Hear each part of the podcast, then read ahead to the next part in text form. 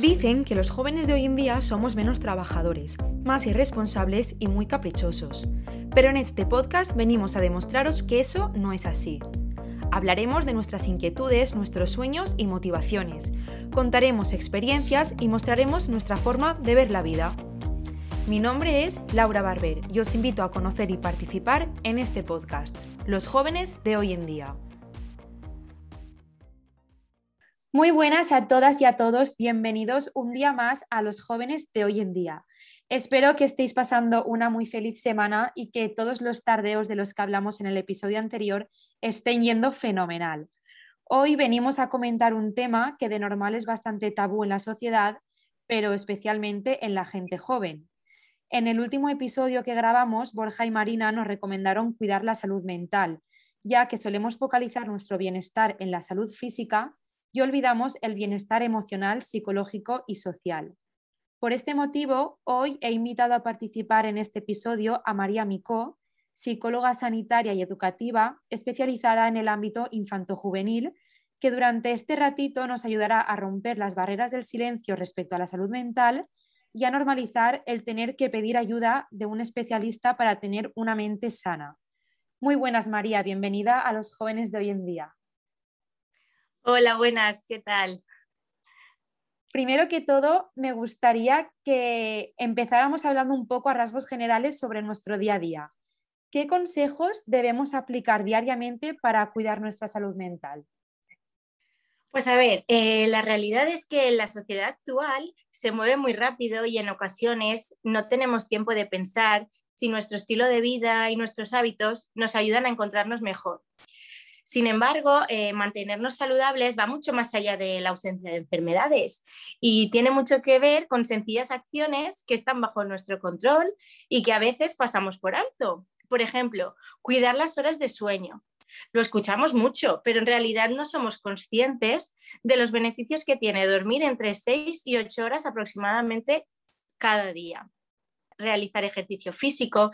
Es muy positivo eh, practicar el ejercicio ya que favorece la liberación de, de endorfinas, que son unas sustancias químicas que producen sensación de felicidad. Otro ejemplo podría ser meditar, ¿no? Existen muchos estudios que avalan las ventajas que tiene la meditación para la mejora de nuestro estado mental. Sin embargo, actualmente todavía se ve que son pocas personas las que lo realizan, ¿no? Cuidar la alimentación. Es muy importante seleccionar bien los alimentos que componen la dieta, tratando de evitar alimentos grasos o excesivamente azucarados. Otro ejemplo que está a nuestro alcance ¿no? y que al final nos ayudan a, mantener una salud mental positiva, una buena salud, organizar el tiempo, aprender a priorizar y darnos cuenta de la capacidad y de los recursos que tenemos para cada tarea es muy importante también.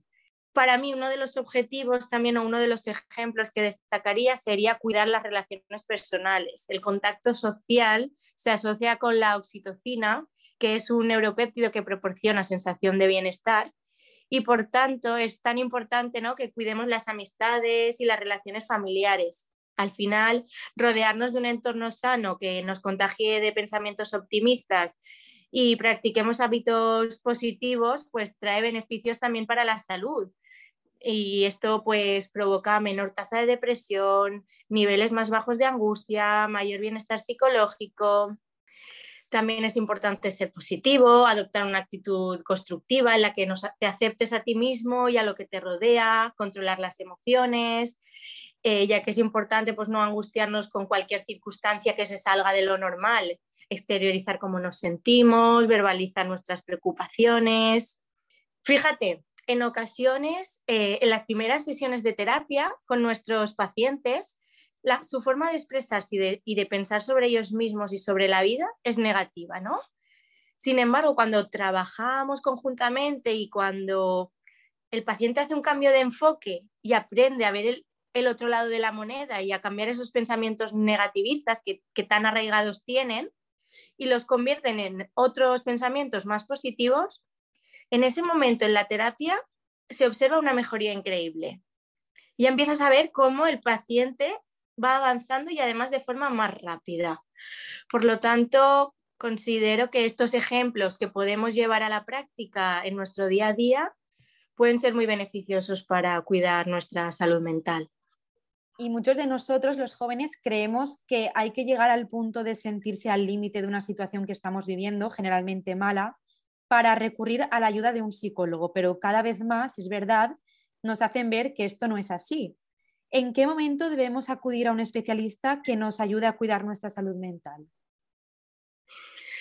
A ver, para mí eh, no existe un momento concreto, ¿no? Creo que no existe un momento que actúe como una norma, ¿no? Frente a cuándo es el momento perfecto de acudir a terapia, ya que considero que cada persona vive de manera diferente una misma situación.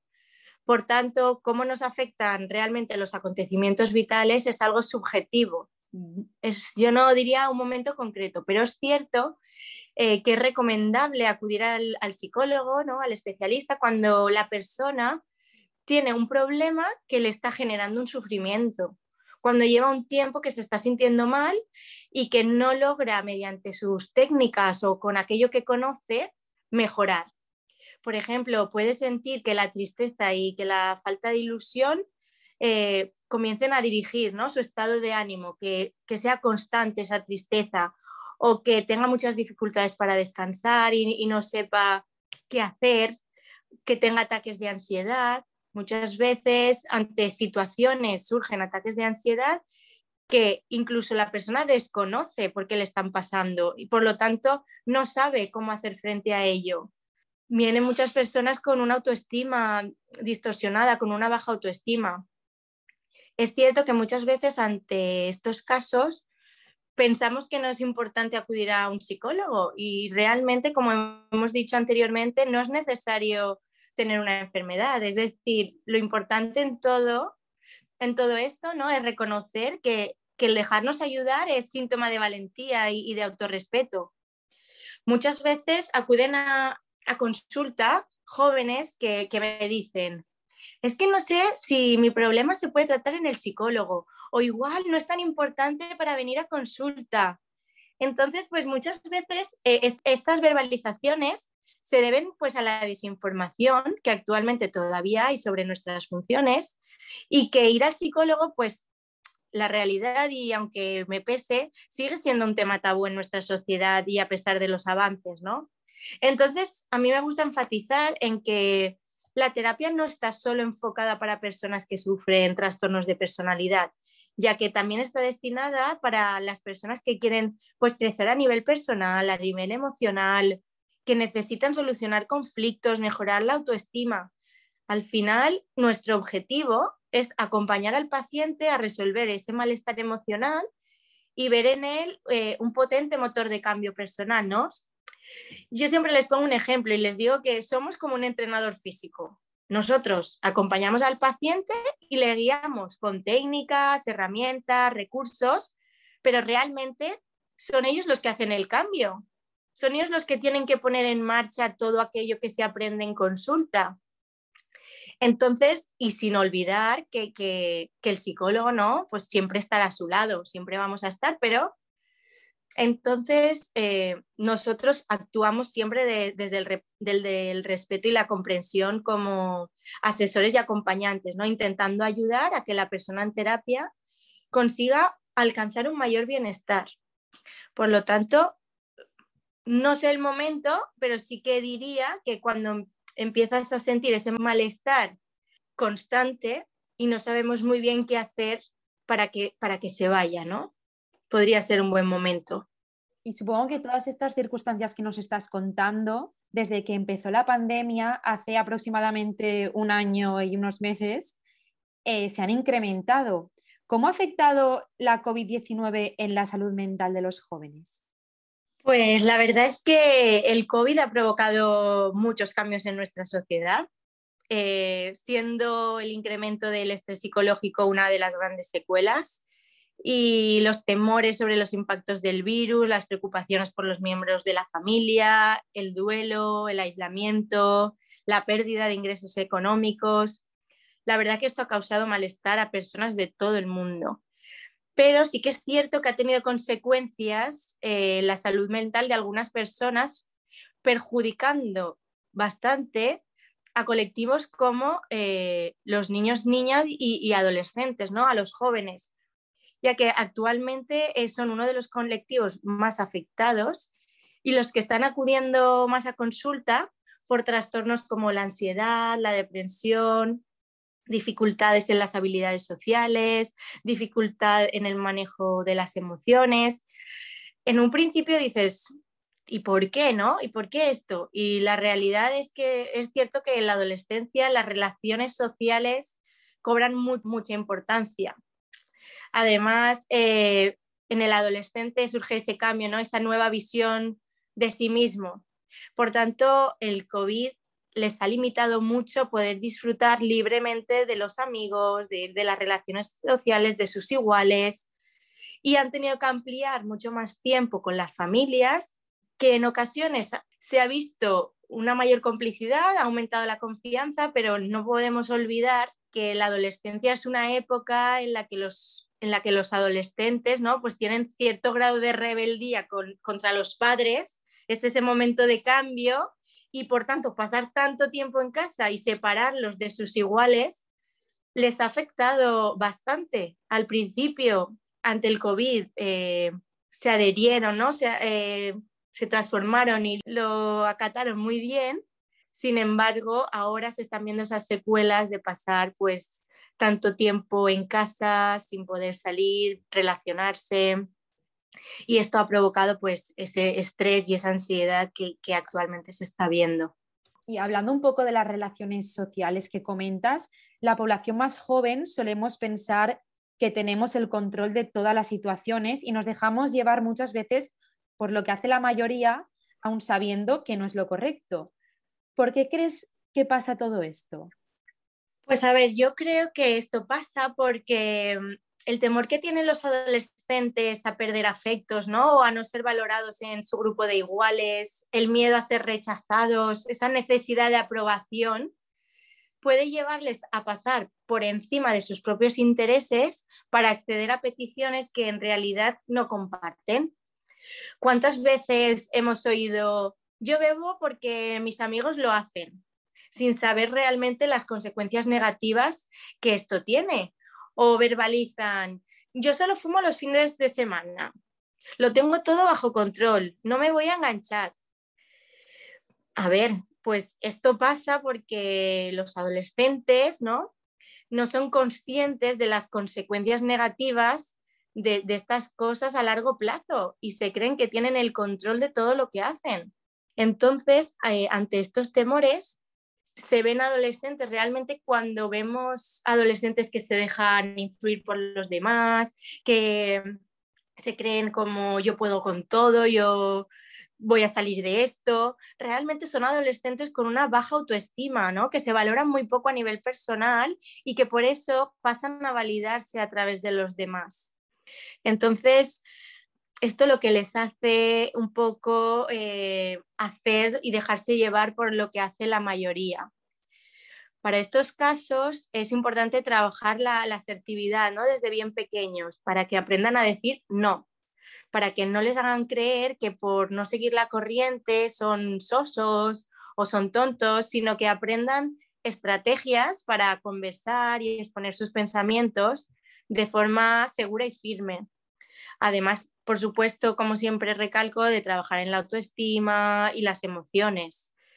Pero creo que se dejan llevar porque, como hemos dicho, es una edad en la que necesitan de sus iguales, tienen mucha relación con sus iguales, pero a la vez tienen miedo a, ser rechazados por ellos, a no tener esa aprobación. Por tanto, el aprender a decir que no en estas ocasiones y además sentirse bien es muy importante.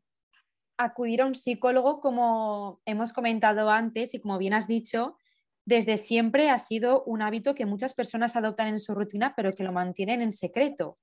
Pero sí que es verdad que desde hace un año aproximadamente está empezando a visibilizarse más, especialmente en las redes sociales. Muchos influencers, por ejemplo, comenzaron a dar visibilidad a la salud mental a través de sus perfiles de Instagram o de sus canales de YouTube. Pero ¿crees que esto se hace de la forma correcta o debería cambiar?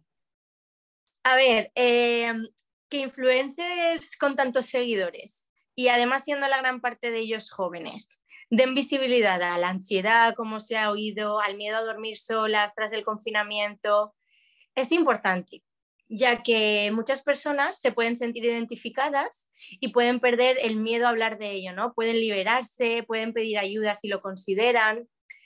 Y sí que es cierto que tras la pandemia se entienden mejor este tipo de emociones que antes no se le daban tanta importancia y que realmente si no se trabaja con ellas, pues al final pueden llegar a generar consecuencias como dolor de espalda, estreñimiento.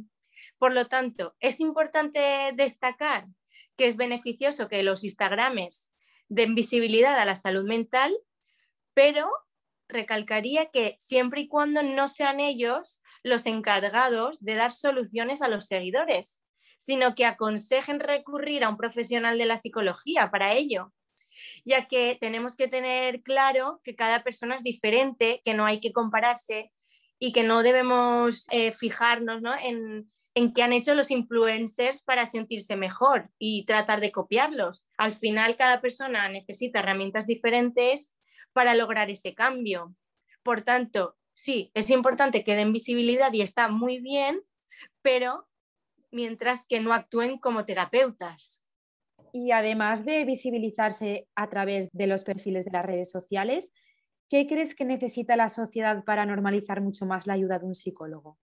Pues, mm, a ver, enfatizar que, que eso muchas veces la gente no lo piensa, pero los psicólogos somos científicos, no especialistas en la conducta humana. Hemos estudiado y ponemos en práctica herramientas que han sido validadas científicamente y que son eficaces para mejorar nuestra salud mental no somos simplemente personas oyentes, ¿no? Que, que estamos ahí, sino que proporcionamos además de eso estrategias, técnicas y tácticas para mejorar el bienestar de las personas.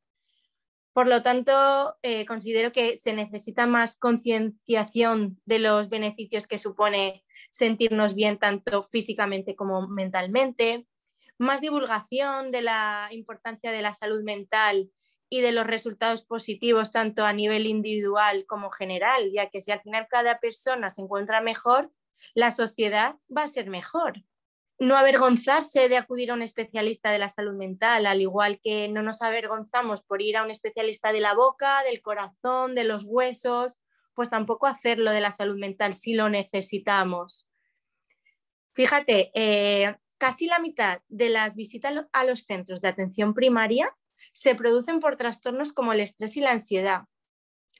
Y ante esas situaciones, el médico de cabecera, eh, atado de pies y manos, ¿no? y con la consulta llena y, con poco tiempo extra para poder atender este tipo de trastornos emocionales, suele resolver las consultas con fármacos. Estas consultas se resuelven con fármacos, por lo que al final el paciente tampoco recibe la atención adecuada fíjate la importancia ¿no? de, acudir a un psicólogo desde temprano para poder evitar alargar este tipo de trastornos emocionales. Entonces, yo me, realmente te voy a, a responder con una pregunta. ¿Realmente es necesario seguir normalizando algo que cada día es más necesario en nuestras vidas, como es acudir a un psicólogo? Bueno, pues si te parece, lo lanzaremos a través de las redes sociales y ya te pasaré yo lo que nos contestan. Vale. ¿Vale? Supongo que sí que es necesario, pero no debería de serlo. También así conocemos más opiniones. Después de escuchar el podcast, igual cambian de opinión. Y lo tienen mucho más pues, interiorizado. Me alegraría mucho y me encantaría que así fuese. Bueno, María, pues hemos llegado a la última parte de este podcast en el que te toca hacer una recomendación para todos los jóvenes de hoy en día, algo que te parezca interesante que conozcamos. Pues a ver, eh, estaba pensando y al final recomendar algún libro, alguna película, algún documental. Es cierto que solo llegaría a aquel público, ¿no? aquellos jóvenes que, que estuviesen interesados eh, en ese tema que tratase el libro y quería recomendar algo más general que pudiera servir a todos y que realmente sirve tanto a jóvenes como a niños, como a adultos. Y yo lo llamo el ratito de las emociones. Hago mucho hincapié siempre en las emociones porque la verdad que me gusta mucho exteriorizar cómo nos sentimos, creo que nos ayuda. Y entonces, eh, ¿en qué consiste en el ratito de las emociones? Yo recomendaría y además propondría eh, la actividad de cada día preguntar a la gente que tengamos, pues, o la familia, si convivimos con la familia o a la pareja, o si vivimos con amigos porque estamos estudiando en Valencia. Pararnos un momento, sentarnos todos juntos y preguntarnos unos a los otros, pero de forma consciente, no simplemente un hola, ¿qué tal? No, de forma consciente preguntarnos, ¿cómo estás? ¿Cómo te sientes? ¿Cómo te ha ido el día? Parece una chorrada, pero es muy beneficioso exteriorizar cómo nos sentimos y, saber cómo se está sintiendo la persona que tenemos al lado. Mm, yo muchas veces digo, ¿cuándo es la última vez que de forma consciente te han dicho, ¿cómo te sientes? ¿O eres feliz con lo que haces? Estas preguntas de forma consciente pasan desapercibidas. Entonces, buscar un huequecito al día, cinco minutos, no, no hace falta más, para realmente con las personas que tenemos más cerca, pararnos, sentarnos sin tele, sin música, sin nada y, saber cómo estás, cómo te sientes, cómo te ha ido el día, qué te ha preocupado hoy. Creo que es una forma de crear lazos de confianza, de exteriorizar emociones, de sentirnos mejor a la hora de expulsar tanto cosas positivas como negativas y que repercute eh, de forma muy positiva en nuestra salud mental. Por lo tanto, animo a, todos a que saquen ese ratito ¿no? de emociones, ese, ese tiempo para expresarlo a la gente que tenga más cercana. Pues María, muchísimas gracias por esta gran recomendación y por acompañarnos en este podcast tan importante para los jóvenes de hoy en día. Espero que esta charla sirva para derribar barreras y para contribuir un poquito más a visibilizar la importancia de cuidar nuestra salud mental. Muchas gracias a ti por haberme dado la oportunidad de, poder abrir, abrir y explicar un poquito más sobre la salud mental.